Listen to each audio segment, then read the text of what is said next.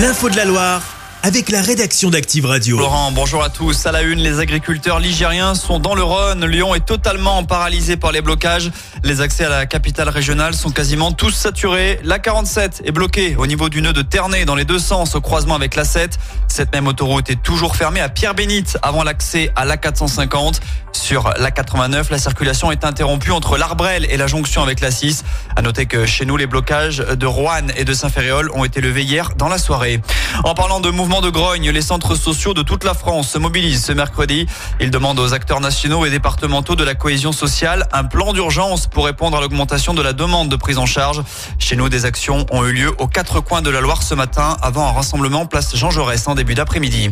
L'actu, c'est aussi ce sexagénaire ligérien qui détenait 3000 vidéos pédopornographiques. Il vient d'être condamné par le tribunal de Roanne à un suivi socio-judiciaire de deux ans avec une obligation de soins.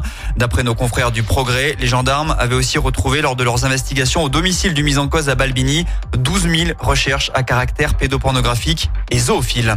Lui a été condamné pour avoir maltraité ses lions qui avaient été recueillis par l'association Tonga Terre d'accueil. Un dresseur de cirque a écopé de deux mois de prison avec sursis et 200 000 euros d'amende à verser à l'association One Voice. Ces félins avaient été recueillis en très mauvais état, très maigres, mais également avec des crocs cassés et sans griffes. Les lions avaient été envoyés à l'association Tonga Terre d'accueil à Saint-Martin-la-Plaine en 2020. À Villars, les parents d'élèves sont favorables à l'expérimentation de l'uniforme à l'école. C'est ce qui ressort d'une consultation. 70% approuvent la mesure, tant au niveau élémentaire que maternel. La mairie va maintenant se rapprocher des services de l'éducation nationale. Notons que dans la Loire, Roche-la-Molière avait déjà fait part de sa volonté d'expérimenter la mesure dès septembre prochain.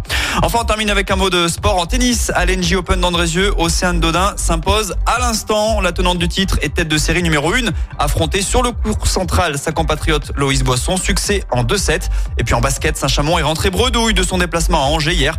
Courte défaite 94 à 92, la cinquième de suite en championnat.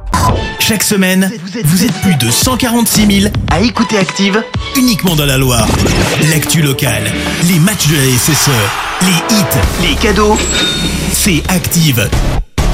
Source Médiamétrie, IR local, habitude d'écoute en audience semaine dans la Loire des 13 ans et plus, de septembre 2021 à juin 2023.